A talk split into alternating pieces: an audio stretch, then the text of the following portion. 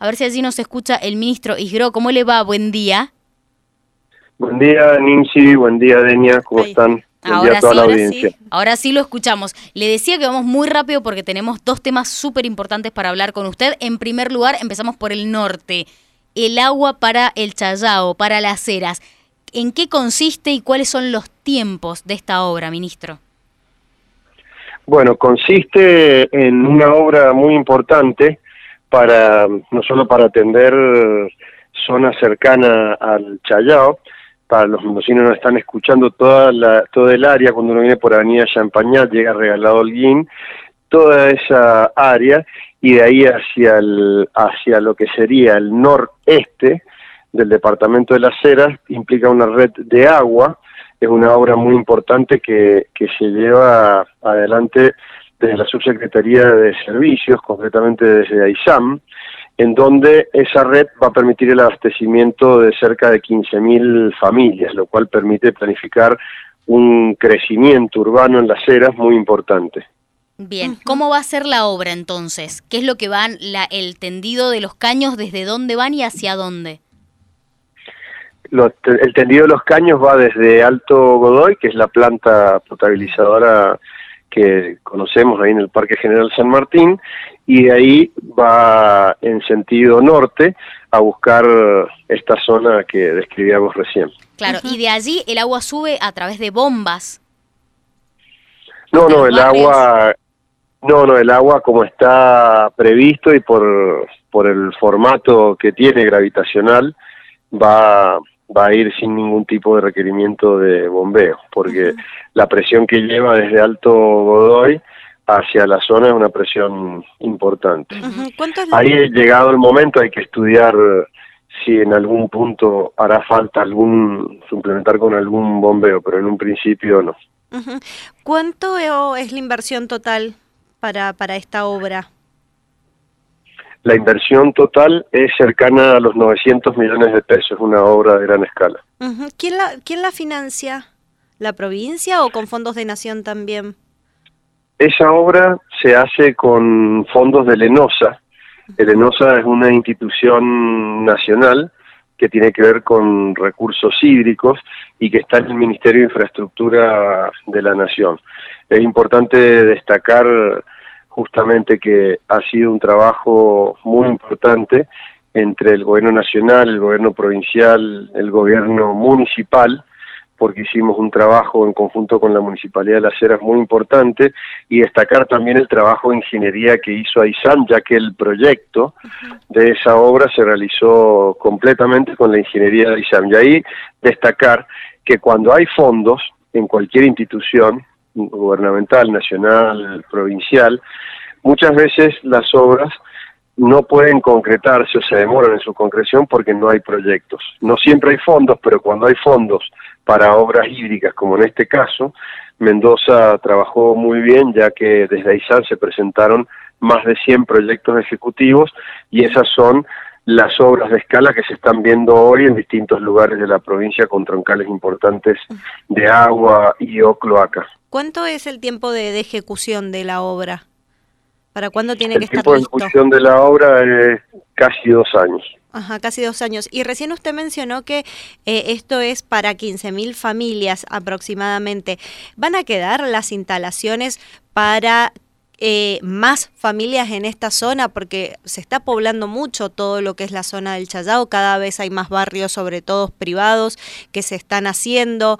Eh, ¿Esto va a sentar un precedente para que la gente que se vaya a vivir ahí tenga acceso más rápido al agua potable o solamente van a ser para quienes ya están instalados y después se puede hacer eh, otra, otra obra?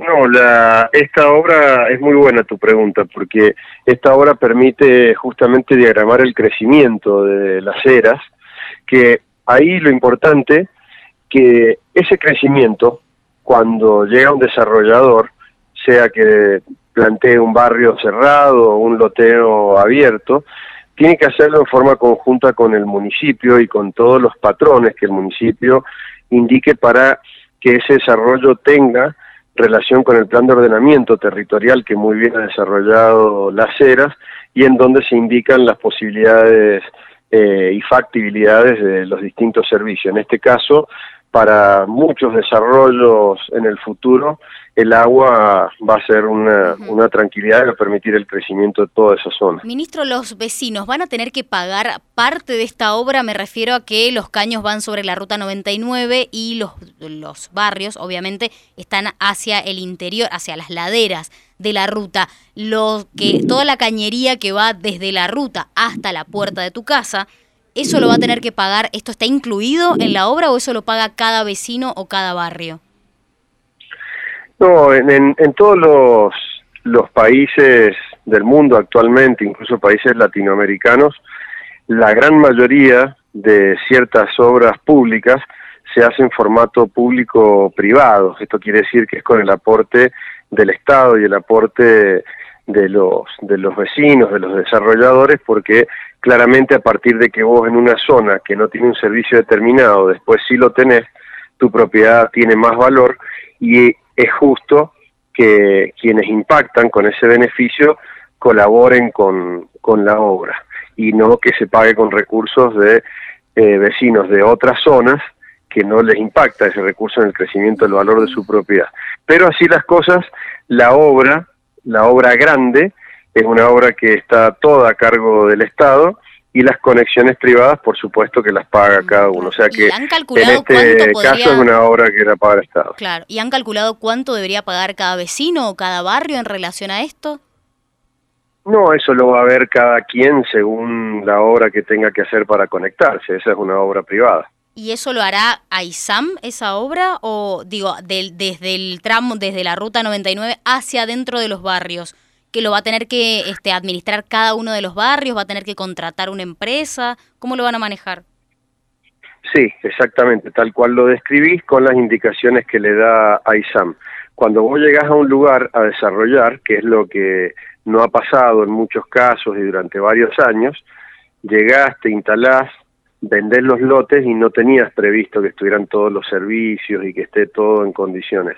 Esa responsabilidad es del desarrollador, no del Estado.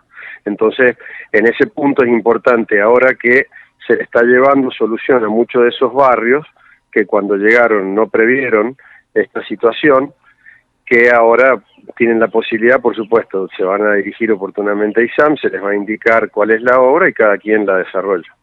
Bien, lo cambiamos de tema entonces, nos vamos al sur. El gobernador estuvo hablando en la fiesta de la ganadería y en la inauguración del nuevo canal de TVA allí en Alvear sobre el acueducto Montecomán La Orqueta. Ministro, ¿hay novedades en relación a esto o qué podemos especificar sobre esta obra?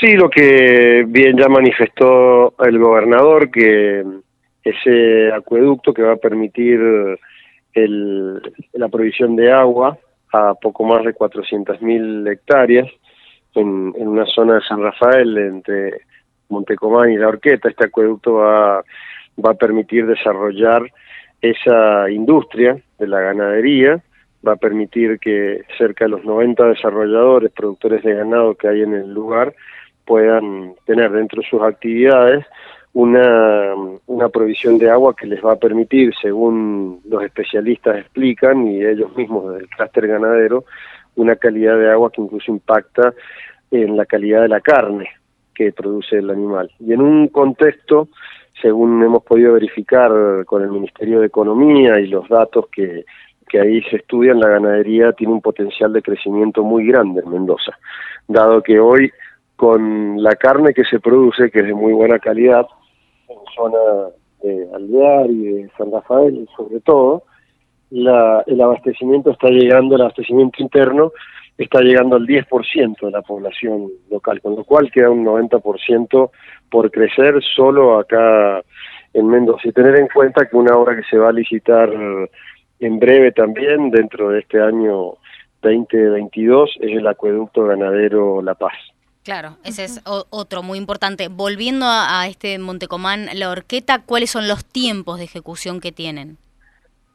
Montecomán La Orqueta se va um, a licitar en el próximo mes de junio, van a ser tres etapas, esperamos poder um, eh, confirmar la licitación de la segunda durante este año y a principios del que viene la tercera y última, con lo cual en poco más de un año la obra va a estar terminada.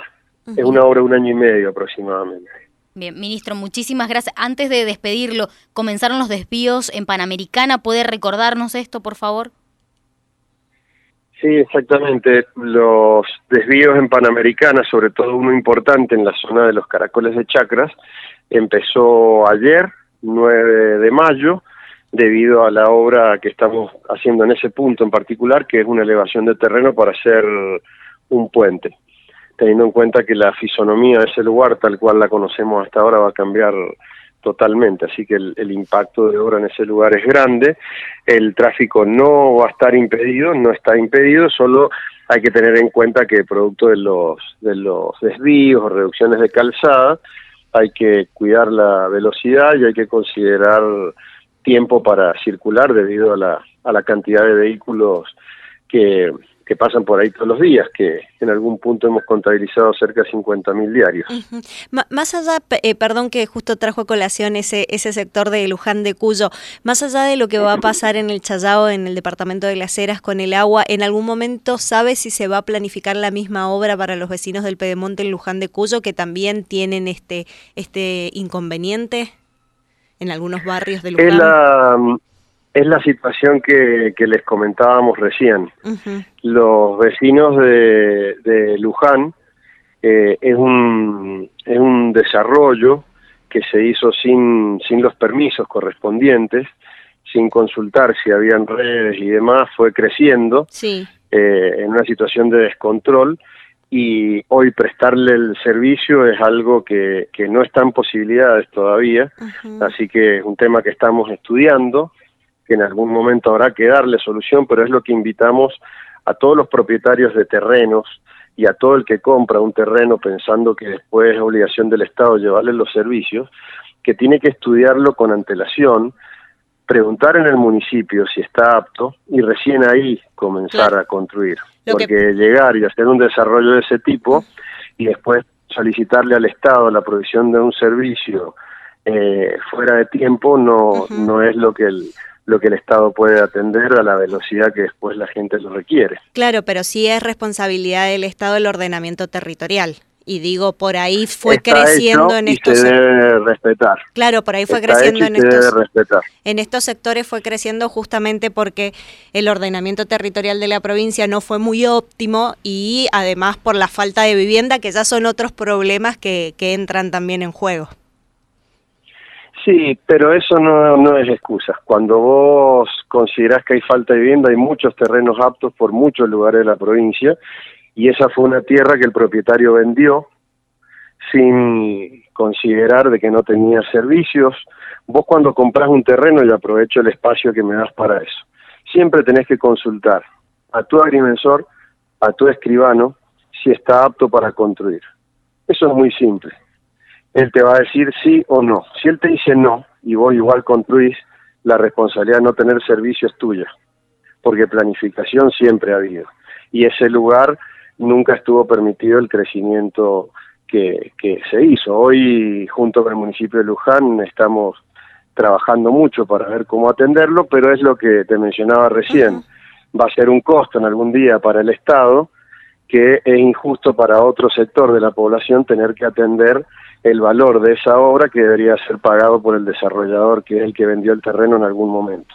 Cuando vos urbanizás tu tierra, suponte que tienes una superficie mayor a el terreno de una casa, es tu responsabilidad como propietario urbanizarlo, tener todos los servicios y después venderlo, no del Estado. Perfecto. Ministro, muchísimas gracias por estos minutos. Los llevamos corriendo porque teníamos mucho para hablar con usted. Ha sido muy amable por estos minutos. Gracias, chicas. Que tengan lindo día. Gracias a ustedes. Que tenga buena jornada. Lo escuchaban a Mario Isgro, ministro de Planificación e Infraestructura de Mendoza.